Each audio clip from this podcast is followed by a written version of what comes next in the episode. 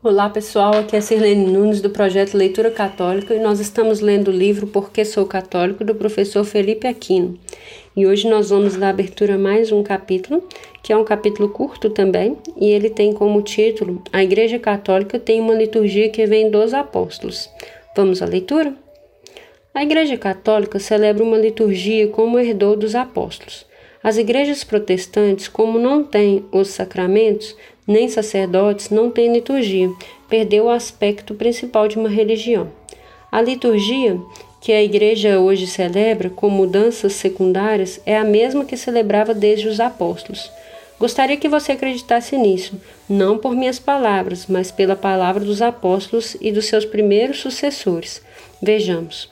Um dos documentos mais antigos que a igreja conserva é a chamada Didaqué, ou Didaquê, ou doutrina dos apóstolos, que, é, que a igreja identifica como sendo do primeiro século do cristianismo. Era como um primeiro catecismo da igreja, ensinado pelos apóstolos. Ali encontramos esta passagem sobre a liturgia da missa. Diz assim: Reunidos no dia do Senhor, Dominus, que quer dizer domingo, né? Parti o pão e dai graças, depois de confessar os vossos pecados a fim de que o vosso sacrifício seja puro.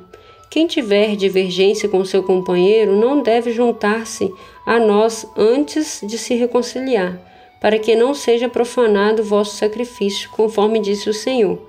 Que em todo lugar e em todo tempo me seja oferecido um sacrifício puro, pois sou um rei poderoso, diz o Senhor. Em meu nome é admirável entre as nações. Quanto à Eucaristia, celebrai-a assim.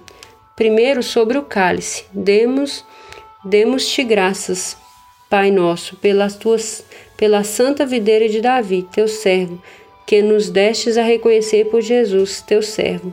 Glória a ti nos séculos. Depois sobre o pão partido. Demos graças, Pai nosso, pela vida e pela sabedoria que nos destes a conhecer por Jesus, teu servo. Glórias a ti nos séculos. Assim como esse pão, outrora disseminado sobre as montanhas, uma vez ajuntado se tornou uma só massa, assim também reunida a tua igreja desde as extremidades da terra em teu reino, pois a ti pertencem a glória e o poder, por Jesus Cristo para sempre. Que ninguém coma ou beba da vossa Eucaristia, se não for batizado em nome do Senhor, pois a este respeito disse, disse ele: não deis aos cães o que é santo. Mateus 7, 6.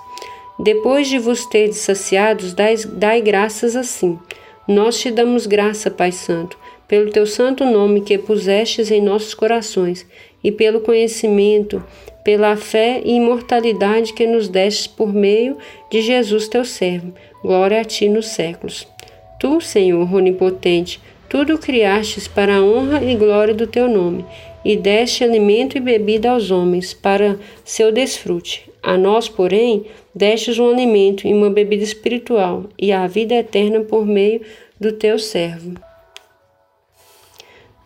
Assim, antes de tudo, damos-te graça porque és poderoso. Glória a ti nos séculos. Lembra-te, Senhor, de livrar do mal a tua igreja e de torná-la perfeita em teu amor Consagra-a dos quatro ventos, santificada no reino que lhe preparaste, pois a ti pertence o poder e a glória para sempre. Osana ao Deus de Davi. Se alguém é santo, aproxime-se. Se alguém não é, converta-se. Maranatá. Amém. Quanto aos profetas, deixai-os render graças ao que quiserem, o quanto quiserem.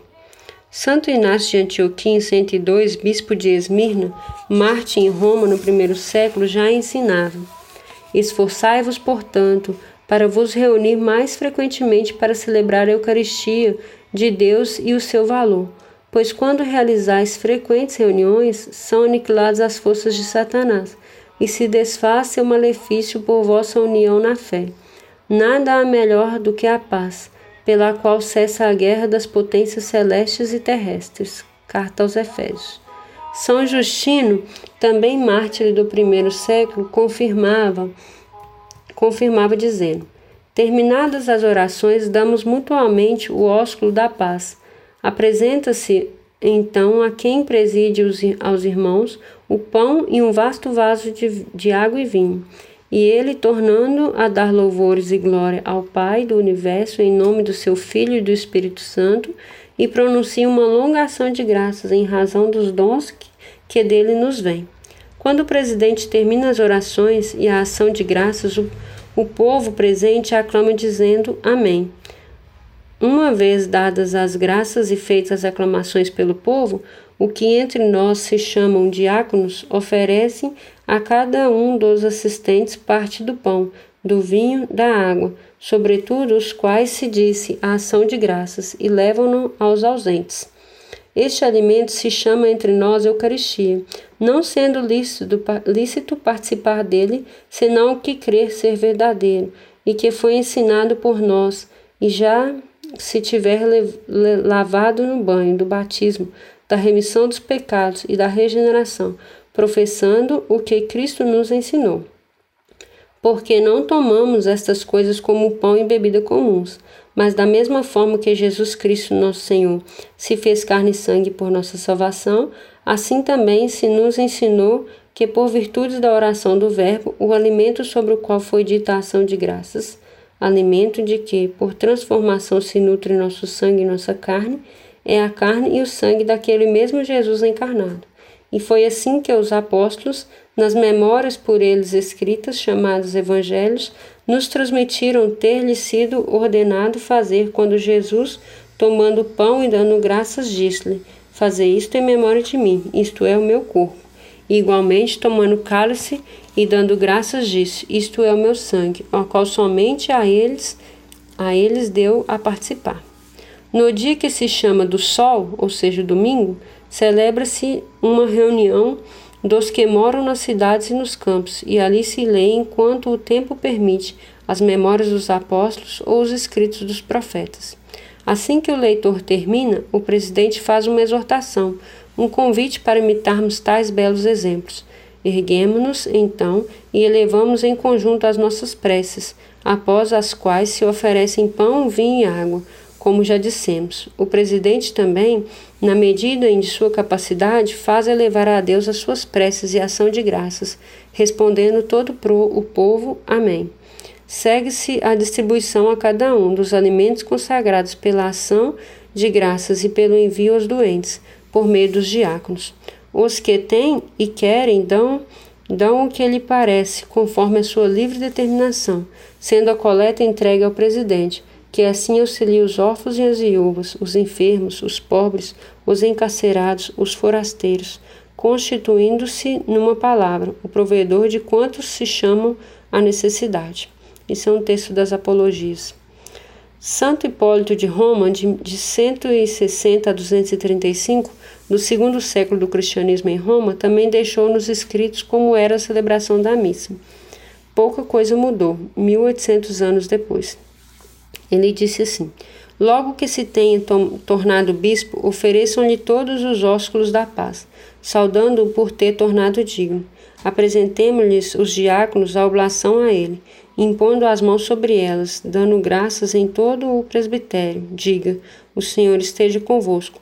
Respondo a todos com, com o teu espírito. Corações ao alto, já os oferecemos ao Senhor. Demos graças ao Senhor é digno e justo, e prossiga assim. Graças te damos, Deus, pelo teu Filho querido Jesus Cristo, que nos últimos tempos nos enviaste, Salvador e Redentor, mensageiro da tua vontade, que é teu Verbo inseparável, por meio do qual fizeste todas as coisas e que, porque foi dado ao teu agrado, enviastes do céu ao seio de uma virgem, que aí, encerrado, tomou um corpo e revelou-se filho nascido do Espírito Santo e da Virgem, que, cumprindo a tua vontade e obtendo para ti um povo santo, ergueu as mãos enquanto sofria para salvar dos sofrimentos que confiaram em ti, que, enquanto era entregue à voluntária paixão para destruir a morte, fazer em pedaços as cadeias do demônio, esmagar os poderes do mal, iluminar os justos, estabelecer a lei e dar a conhecer a ressurreição, tomou o pão e deu graças a ti, dizendo: Tomai e comei, isto é meu corpo que por vós será destruído. Tomou igualmente o cálice, dizendo: Este é o meu sangue que por vós será derramado. Quando fizerdes, falo-á eis em minha memória.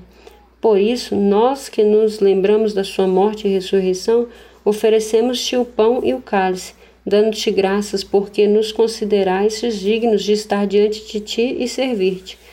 E te pedimos que envieis o Espírito Santo à oblação da Santa Igreja, reunindo em um só rebanho todos os fiéis, que recebendo a Eucaristia na plenitude do Espírito Santo, para o fortalecimento da nossa fé na verdade, concede que te louvemos e glorifiquemos pelo teu Filho Jesus Cristo, pelo qual a ti glória e honra, ao Pai e ao Filho com o Espírito Santo na tua santa igreja, agora e pelos séculos dos séculos. Amém.